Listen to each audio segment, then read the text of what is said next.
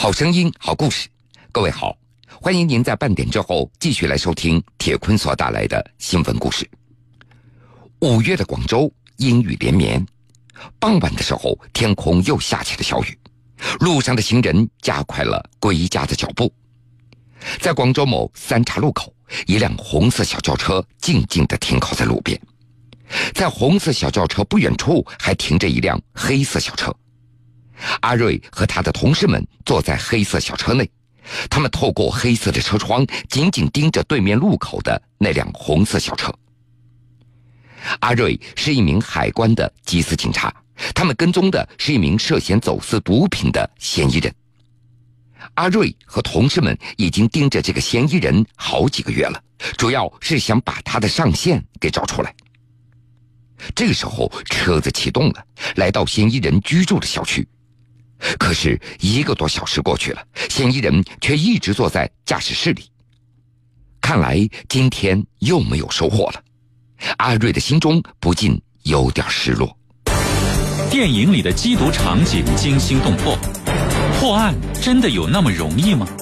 在广州海关，有一群这样的缉私警察，他们在国门线上承担了重要职责，一次次的缉毒行动，一次次的匿藏追踪。目标所指就是那些隐藏在幕后的贩毒团伙。江苏新闻广播，南京地区 FM 九十三点七，苏南地区 FM 九十五点三，铁坤马上讲述。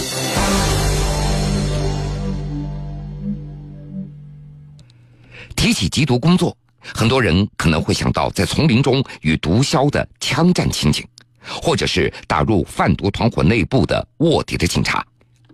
的确，神秘、刺激、危险，这就是缉毒工作的代名词。说起荧幕上的这些破案的情节，阿瑞觉得那些情节都太理想化了，一出动就有收获。破案哪有那么容易啊？那么现实中，阿瑞和同事们又是如何破案的呢？在这儿，我先给各位讲一个去年七月份阿瑞和同事们的那起经过五天五夜所侦破的案子。那是在去年七月份的一个晚上，八点多了，广州海关下属广州白云机场海关查获了一批走私冰毒，夹藏在一批塑料制品里。当时发现的毒品总共是一百多公斤，数量非常大。阿瑞所在的缉私局侦查二处也就接手了这个案子。这种案件的黄金查处时间，那是在七十二小时之内。时间一长，如果再想破案，希望那就非常渺茫了。阿瑞跟同事们决定连夜作战。首先，那是要确定这批货是从哪里发出来的。阿瑞他们发现，毒贩非常狡猾，大多数都会找到货代公司，让 A 发给 B，B 再发给 C。经过货单的层层逆源追溯，最终确定货物最早那是从东莞某地发出来的。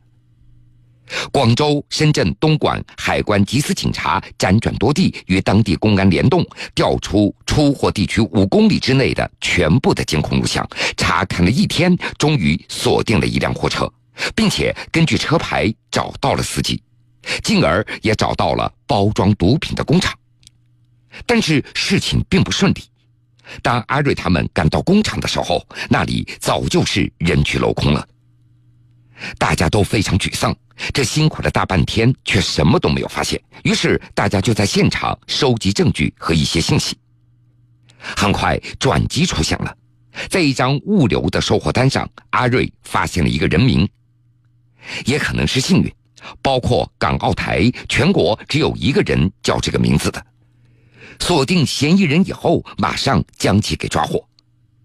本来以为断了的线索又重新接上了，大家非常的兴奋，没有休息，马上就对嫌疑人进行了审问。审问的过程十分的顺利，阿瑞和他的战友们顺藤摸瓜，总共抓获了六男三女。从案发一直到抓捕，用了整整五天五夜。咱们再把时间倒推到十年前，二零零六年的九月四号。广州白云机场海关查获了第一例人体藏毒走私案件。此后，为了打击人体藏毒走私，广州海关开展了猎鹰缉毒专项行动。阿瑞进入海关的时候，也正值猎鹰缉毒专项行动的枪声打响的时候，阿瑞也就被抽调到猎鹰行动专案组。一个非科班出身的文科生，也就开始了他的缉毒生活。二零零六年九月末，广州海关又查获了一起人体藏毒案件。通过审讯，带毒者供述，接头的夏家也来到广州了，并且准备在国庆节期间进行收获。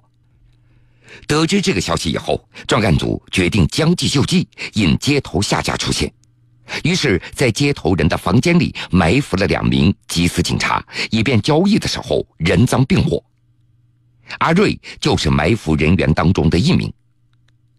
这个房间并不大，可以藏匿的地方也并不多。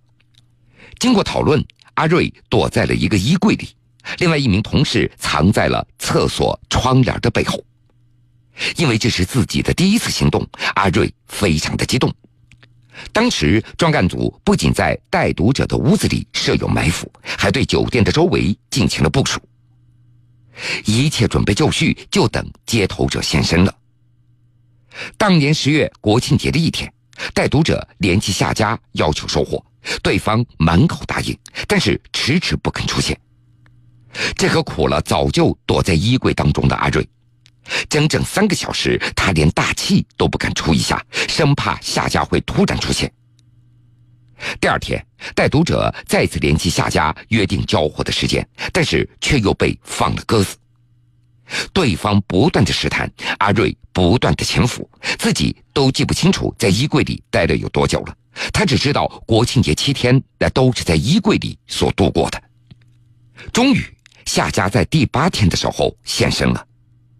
当夏家走进房间，阿瑞的心已经提到嗓子眼了。他开始担心：如果衣柜被打开怎么办呢？如果藏在厕所里的同事被发现了，又该怎么办？还好，接头人进入房间以后，直接将放在床上的箱子给打开了，清点毒品。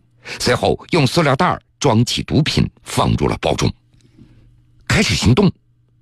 看到时机成熟，阿瑞破柜而出，埋伏在厕所里的另外一个同事和屋外守候的专案组的成员也一起出现在房间内，迅速将夏家给制服了。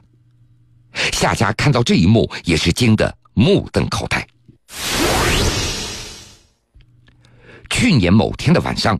一个国际航班抵达了白云机场，机场海关进行旅客检查的时候，发现这个航班上六名外地旅客涉嫌体内藏毒入境。阿瑞和同事们发现，这六个人来自同一个国家，并且还是亲戚关系。六人当中只有一个人没有体内藏毒。根据经验判断，没有藏毒的人应该是赶马的，也就是这个运毒团伙的组织者。通过对行李物品的检查，阿瑞发现这名组织者的身上有一串钥匙，这串钥匙也就引起了阿瑞的警觉。经过调查发现，这些人入境的次数相当的频繁，并且基本上不住酒店。不住酒店，那肯定在广州市内有固定的住处了。这个固定的住处，肯定就是将毒品排到体外的地方。经过审讯，运毒团伙的组织者表示，自己长期在广州经商，就租了一套房子居住。晚上十点多钟，阿瑞和同事们前往这个出租屋进行搜查，屋子里没有发现什么异常。阿瑞再次对那串钥匙逐一的确认，其中有一把钥匙，运毒团伙的那个组织者就不愿意交代什么样的用途。阿瑞只能够再次回到出租屋来搜查。这次他们发现了另外一份租房合同，原来这才是贩毒真正的据点。阿瑞和同事迅速赶往另外一间出租屋，一举将贩毒据点里的两名外籍贩毒人员给抓获，并且还找到了从他们体内所排出来的毒品十五颗。电影里的缉毒场景惊心动魄，破案真的有那么容易吗？在广州海关，有一群这样的缉私警察，他们在国门线上承担了重要职责。一次次的缉毒行动，一次次的匿藏追踪，目标所指就是那些隐藏在幕后的贩毒团伙。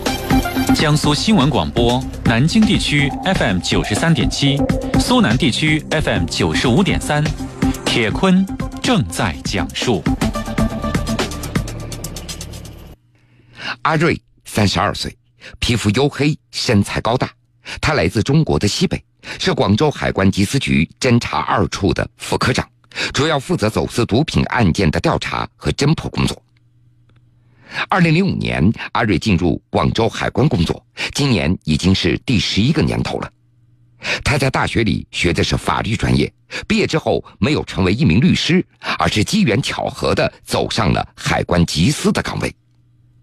十几年的缉毒生涯，阿瑞直接参与侦办的毒品走私案件达到二百二十九宗，查获毒品的总重量大概有三吨。在阿瑞看来，现在最常见的毒品走私的方式，那是邮包快件和物流。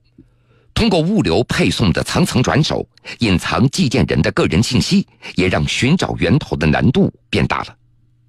同时，科技是越来越发达。毒品走私分子藏匿的手段也是越来越隐秘了。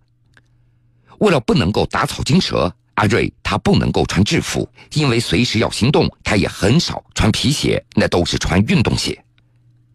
在电影当中，我们经常看到海关缉私警察经常会和毒贩刀枪交锋，那真的会是这样吗？阿瑞解释，海关缉私警察时常会面临危险，但是没有想象当中的危险。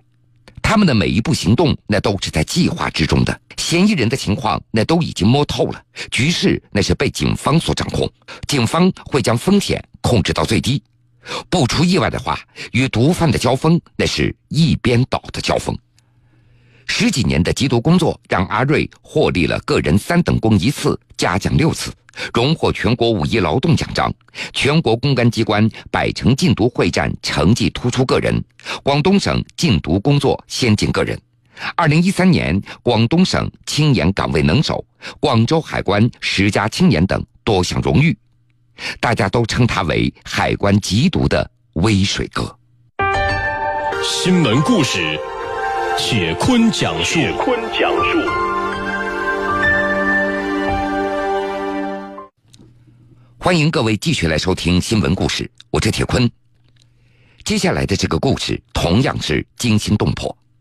近日，苏州警方经过两个多月的侦查，破获了苏州有史以来最大的一起持枪贩毒案件，缴获晶体冰毒四十六公斤。毒贩占有的毒品数量可以左右苏州毒品市场的价格。在苏州一家宾馆里，正等待接货的贩毒头目严某被警方一举控制。民警在他的皮包里找到了一把子弹已经上膛的手枪。从去年十一月份开始，苏州缉毒民警就兵分多路，对已经掌握的几个贩毒的头目以及数十名成员实施定点抓捕。警方在苏州地区进行抓捕的同时，另外一路缉毒民警在福建某高速休息站截获并且控制了一辆集装箱卡车。苏州市公安局的民警啊，嗯，现在对你的车辆依法进行检查。这什么东西啊？不知道，这是谁的东西？就温州那一家人的吗？最终，在十八吨夹带货物的最底层，民警找到了三箱伪装成茶叶的冰毒的晶体，数量惊人。经过清点，超过了四十公斤。缉毒民警，呃，四十公斤的毒品，它就是混杂在这个十八吨货物里面，藏在车里面一个最最隐秘的一个地方。毒品的数量让人震惊，贩毒分子又是持枪贩毒，案件的侦破可以说十分的凶险。根据缉毒部门的介绍，这次被打掉的可以说是垄断苏州毒市的顶级的贩毒团伙。那么，如此庞大凶险的贩毒团伙是如何走到今天的这一步的呢？那是在去年十月初，一个外号叫做“老东北”的男子，因为涉毒，在家中被民警给抓获了。审讯中，民警发现，老东北的身后有一个组织严密的贩毒网络，可能握有大量的冰毒。经过秘密的侦查，这个老东北处于这个贩毒网络的第五层。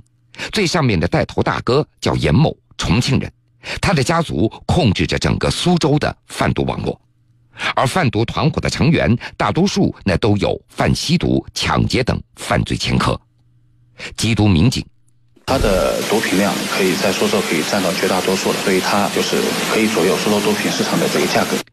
民警侦查还发现，严某和同伙能够垄断苏州的毒市，那是因为他可以直接从广东毒品制造者的手中拿到货，而且一次拿货量那都非常大。运过来的方式呢，主要是通过一辆那个厢式货车吧，外面以那种物流的公司的那种。民警还发现，这个贩毒团伙非常狡猾，核心人物从来不会亲自露面交易的，团伙的内部也分工明确，保管、流转等各个环节那都有专门的人在操作，他们互不相识。经过长期的调查，专案组得到消息。说十一月四号，严某会从广东购买大量的冰毒回苏州贩卖。就在运毒卡车过境福建的时候，被警方人赃俱获。根据嫌疑人严某交代，他一直往返老家和苏州从事房地产和运输生意，之后沾染上赌博，欠下了高额的外债，于是，在高额利润的诱惑之下，铤而走险，开始了贩毒。嫌疑人严某。圈子的人一认识以后，我一问他们，他们说搞得到钱，就这样。针对这次抓捕行动，苏州市禁毒支队支队长张一峰他表示：二十一个抓捕组总共动用了包括我们禁毒刑侦啊、特警啊等相关的警种，部署了两百多名警力，把这么一个大的团伙打掉，所以呢至少可以很大程度上就净化了我们苏州的这个一个涉毒犯罪的这么一个一个情况。新闻故事说你身边的精彩故事。最后，咱们把目光再回到南京。近日，南京秦淮警方在侦破多起容留吸毒案件的时候，发现了另外一条涉毒线索，说在南京陆河区有几名瘾君子一直在聚众吸毒。因为线索掌握的比较充分，警方决定雷霆出击，立即采取行动，对这些瘾君子进行收网行动。五月十七号晚上，瑞金路派出所民警赶到陆河区的一处民宅，这处民宅因为偏僻，经常有瘾君子前来吸毒。在蹲守了半天以后，民警终于发现有一男一女鬼鬼祟祟的进了这个民房。正在民警准备破门而入的时候，房门突然打开了，一名情绪激动的男子从屋子里冲了出来，而守候的民警立即反应过来，冲上前将这个男子给制服。同时，另外一个行动小组的民警立即冲进民居当中展开抓捕。屋子里有人试图从楼上跳下逃走，也被民警给拦下了。由于民警行动迅速。屋子里吸毒人员都没有来得及收拾桌上的冰壶和毒品。就在对房间内物品进行清点的时候，民警却惊出了一身的冷汗，在屋子里居然藏了一把枪和两把大砍刀。经过检查，枪里有五发子弹，并且都已经上了膛。随后，警方将现场抓获的四个人带回到派出所。在派出所里，民警了解到，枪是这伙人自己所组装的一把土枪，用来防身的。虽然是土枪，但是经过鉴定，依然具备杀伤力。目前，这四个人被秦淮警方刑事拘留，案件也正在进一步的审理之中。好了，各位，非常感谢您收听了今天全部的新闻故事。我是铁坤，想了解更多新闻，敬请关注江苏广播网 VOGS 点 CN。